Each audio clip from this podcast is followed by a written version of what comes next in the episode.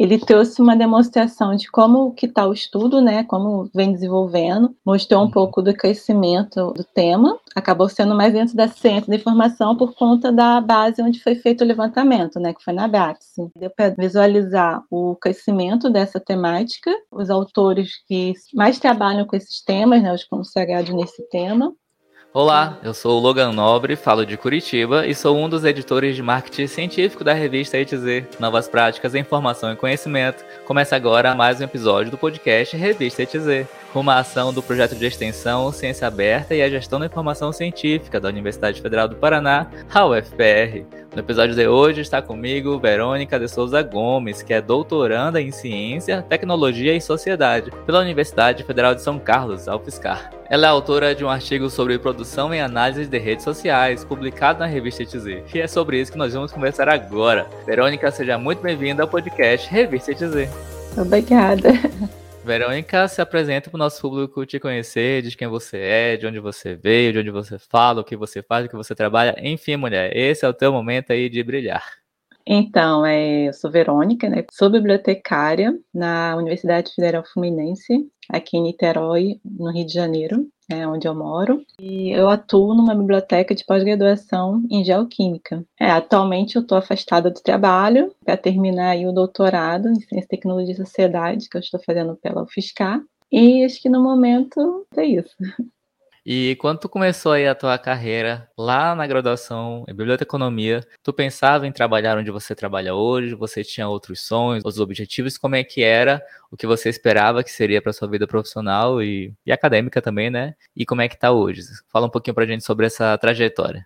Então, a trajetória, conheci o curso de biblioteconomia, né? não conheci o curso realmente, e aí a partir dali da pesquisa, né, de ver uma formação, eu conheci o curso e me interessei muito pelo que falava, né, de questão de organização, né, de trabalhar com informação, e aí eu acabei me inscrevendo para o vestibular de biblioteconomia, né, passei em 2004, na própria Universidade Federal Fluminense, né, aqui na UF, Fiquei ali até 2008, né? Me formei dentro dos quatro anos, que é o tempo previsto. A gente fica um pouquinho tenso, né, em relação ao trabalho, como é que vai ser. Mas na época eu fazia, no meu último estágio, eu estava estagiando no Senai, lá também tinha uma. Poderia ter uma, uma vaga, né? A minha chefe lá estava vendo essa possibilidade de continuar na, na instituição. Mas acabei saindo, né? Mas lá dentro mesmo eu consegui um trabalho em outra instituição, vamos dizer assim, em outro lugar, como bibliotecária mesmo, que eu achei até que no início ia ser difícil, assim, arrumar logo. Acabei a faculdade, arrumar logo um trabalho, achei que ia seria meio difícil um pouco, né? Porque a gente uhum. ouve também os colegas falando e tal.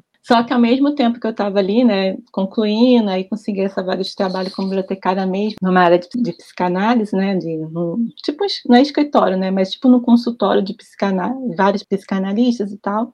E aí eu consegui ficar ali um tempo curto, que eu acabei voltando para o Senai, onde era estagiária, só que não foi como bibliotecária, né? Ia ser um sonho, mas não foi. Mas era a oportunidade de um lado era melhor, né? E acabei indo. Só que nesse período também eu estava fazendo os concursos que estavam ocorrendo na época, né? Em 2008. Uhum.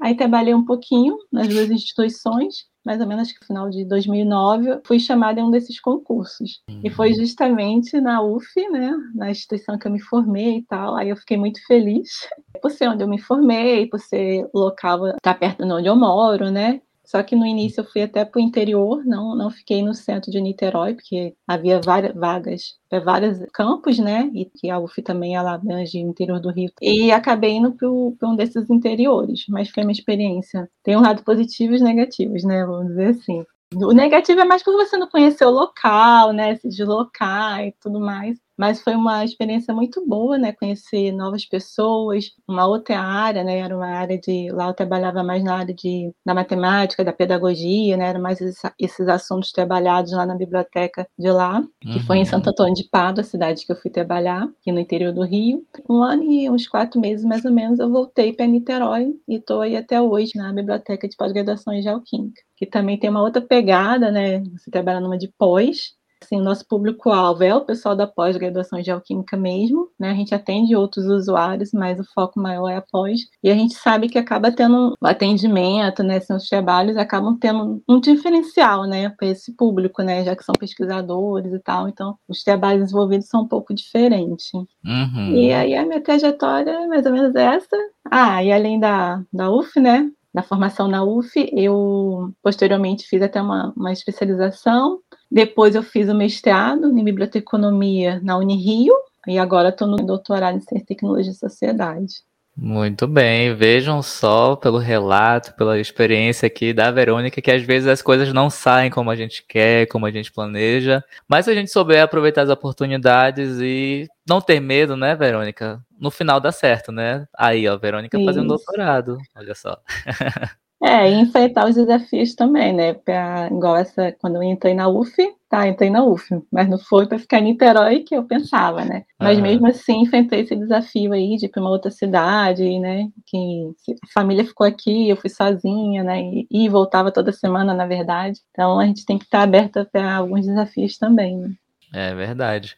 E hoje tu mora em? Hoje eu moro em Niterói, aqui no Rio de Janeiro. E tu faz o doutorado na UFSCar? Isso, é, eu comecei na UFSCar em 2019, uhum. fui para lá fazer o presencial das aulas, né?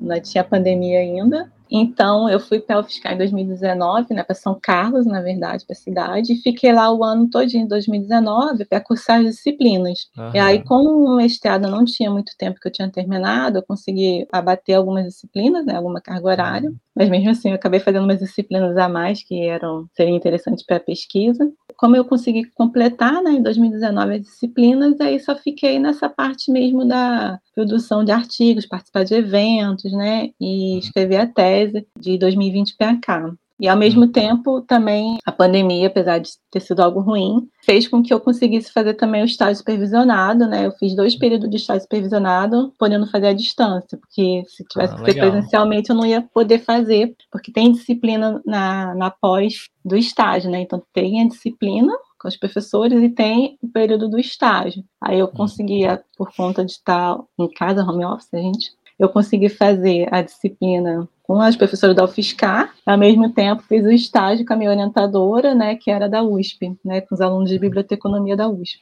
Então, é, aproveitei essa oportunidade e fiz esses dois períodos aí de estágio supervisionado. Muito bem, legal, legal. O seu artigo publicado aqui na revista A2Z, o título dele é Produção em Análise de Redes Sociais, Estudo Bibliométrico na BRAPS. Fala pra gente de onde é que surgiu a ideia de fazer esse artigo, como é que ele foi concebido, como é que foi o processo de escrita. Fala pra gente sobre o início desse artigo. Então, esse artigo, ele foi até produzido para dar um embasamento na minha pesquisa de tese, para dar um hum. embasamento teórico nessa parte de análise de redes sociais, porque a gente está abrangendo aí a, a, biblioteconomia, né, as métricas, os estudos métricos, só que também está fazendo essa análise, a gente pretende, né, no final, fazer uma análise de redes sociais dentro do, da pesquisa, né, então por isso que surgiu esse artigo, né, para fazer esse levantamento de produções sobre análise de rede social dentro da ciência da informação. Né. Quando você começou a escrever o artigo, você delimitou onde você queria chegar, delimitou os seus objetivos, né? Fez o esqueleto do artigo. E no final, quando você terminou, você alcançou aquilo que você queria? Você descobriu uma coisa nova que você não estava esperando? Conta pra gente um pouquinho da trajetória da escrita em si.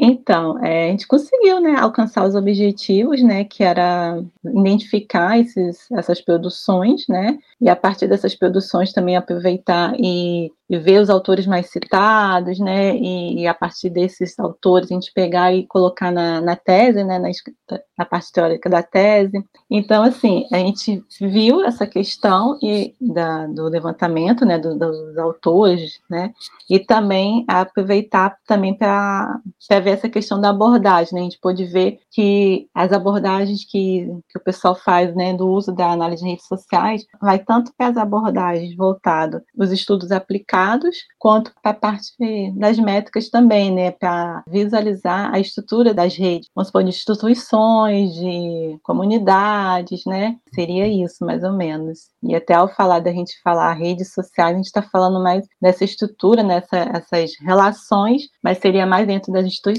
dentro dos departamentos, né, dentro das temáticas, não uhum. é questão de mídias sociais, igual às vezes muitas pessoas confundem, né? E as mídias sociais são realmente essas, tem a parte de relação, né? Porém, está nessas mídias que são Facebook, Instagram, né? É, uhum. É, Twitter e outras, né? E as redes sociais, né? Elas estão ligadas a essas questões de relações também. Porém, são as formas como que essas relações se dão, né? Como que um se relaciona com o outro, se é diretamente, se é indireto, né? E elas estudam as relações de comunidades, de instituições, de departamentos, né? Você separa ali um grupo que você vai estudar, né? Dependendo do que seja, trabalhadores, né? Seria mais ou uhum. menos isso a diferença aí, né? De uma para a outra. Então, no teu artigo, tu abordou as relações entre as pessoas que são pessoas autores de artigos científicos, seria isso? Que estão listadas na base da Brabus. Então, no artigo foi mais para fazer o levantamento mesmo dos artigos que haviam estudos, né, voltados para a questão de análise de redes sociais. E aí, a partir desses artigos, né, que relatavam esses estudos, ou através das metodologias, ou através das relações mesmo, a gente uhum. fez, na verdade, foi se apropriar desses artigos, né, os mais, até os mais citados, para pegar questões de conceitos, né, os conceitos de análise de redes sociais que eles uhum. traziam, um pouco também dessa questão da metodologia psicologia, né? Então foi mais isso que a gente fez. E foi principalmente dos levantamentos, né? A gente pegou os mais citados ali uhum. e fez esse trabalho. Para a tese, né? A gente resgatou esse trabalho todo do artigo para a tese, na verdade. Muito bem. E qual que seria assim, a importância, a relevância desse seu artigo, tanto para sua tese, né, que está em andamento, mas também para a área da ciência da informação em si, para a área dos estudos métricos e bibliométricos, enfim. E tenta falar isso também para as pessoas que estão acompanhando a gente aqui, que às vezes não são da área da ciência da informação, né, mas que têm um pouco de interesse sobre esse assunto, ou que vão ter a partir deste episódio. Então, fala para gente, esse teu estudo ele vai contribuir para ele trouxe uma demonstração de como que está o estudo, né, como vem desenvolvendo, mostrou um uhum. pouco do crescimento do tema, acabou sendo mais dentro da ciência da informação por conta da base onde foi feito o levantamento, né, que foi na BATS. É, deu para visualizar o crescimento dessa temática, os autores que mais trabalham com esses temas, né, os consagrados nesse tema, e eu acredito que o trabalho ele colabora né, no sentido de, de, a gente poder visualizar né, esses autores, né, esses trabalhos, que muitos dos autores aí são de renome dentro dessa temática, e a uhum. gente poder visualizar isso, né, numa busca sobre esse conceito, a gente ter ali, identificar esses autores, né, que mais trabalham com esses temas.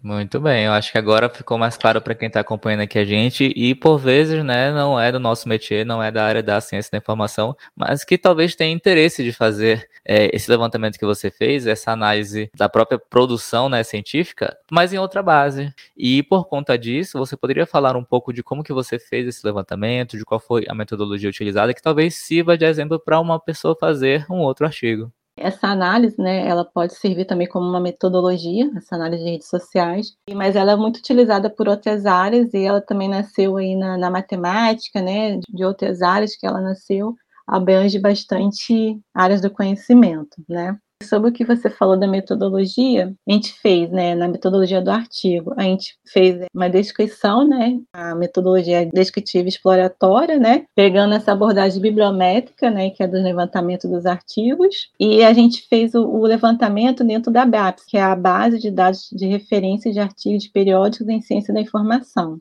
E a gente pegou também aí o período todo né, da base, né, que é de 1972 a 2020. A gente quis recuperar todos os trabalhos, ver desde quando começou a ter trabalhos sobre essa temática dentro da base e como é que estava aí até 2020, que foi quando a gente escreveu o artigo. Nesse levantamento, assim, a gente às vezes coloca lá na busca, né, a, a palavra, chave que a gente está pesquisando a temática, porém é bom a gente dar uma olhada na base, né, direitinho, porque às vezes você coloca o termo lá, de redes sociais, aí dá 20 resultados. Só que aí eu descobri que se você for lá no índice também da base, ela tem um termo, às vezes faltando um S, tem um termo em inglês, em outra língua. E aí, se você for ver por ali, né, acaba dando mais resultados, né? Olhando cada termo, você acaba colhendo mais resultados aumenta o número de trabalhos ali é, indexados com esse termo. Foi o que aconteceu com a gente, né? Eu descobri um número X, a busca principal ali da base, e acabou que refinando a, busca ali pelos índices, a gente achou 88 artigos que trabalhavam essa temática aí. Fica a dica aí para você que está nos acompanhando agora e vai fazer uma busca na Brabs. É, Verônica, tu poderia dar alguma ideia, alguma indicação de um novo rumo para a sua pesquisa abordada neste artigo continuar, seja nas suas mãos, seja nas mãos de outras pessoas que estão nos acompanhando agora? Eu acho que ele serve até como um modelo, vamos dizer assim, até para fazer para outras áreas também, porque como acabou voltando para um estudo bibliométrico, eu acho que dá para dar um embasamento, vamos dizer assim, uma direção, não, na verdade, um direcionamento, para uhum. fazer uma busca também para em outros temas, né? Que a pessoa tem uhum. interesse, ou até em outras áreas, né? Porque a gente sabe que as buscas nas bases de dados não mudam muito a forma de você buscar, né? Os termos e tal. Às vezes você só tem que saber usar os operadores booleanos para fazer as buscas, ser mais eficaz a busca aí da, da pessoa, né? E saber que uhum. algumas bases que você tá, tipo Web of Science, usar o termo em inglês, porque aí você vai recuperar mais trabalho, né? Muito bem, então essa é a dica aí da Verônica para você que ficou interessado em dar continuidade a esse trabalho dela ou de usar como base para fazer buscas sobre outros termos em outros domínios, né? Verônica, conta pra gente, quem que é você fora da universidade? Quais são os seus hobbies? O que, que você faz no seu tempo livre? O que que o Lattes não conta sobre você? O que que o Lattes não conta, né? Então, na verdade, assim, eu sempre gostei de artesanato, de arte e música também. Mas aí, nesse período da pandemia, que a gente ficou né, muito tempo em casa, trabalhando de home office e estudando, né, fazendo mil coisas ao mesmo tempo em casa, eu acabei voltando, que eu sabia só um pouquinho, né? Aí acabei aprimorando aí o crochê.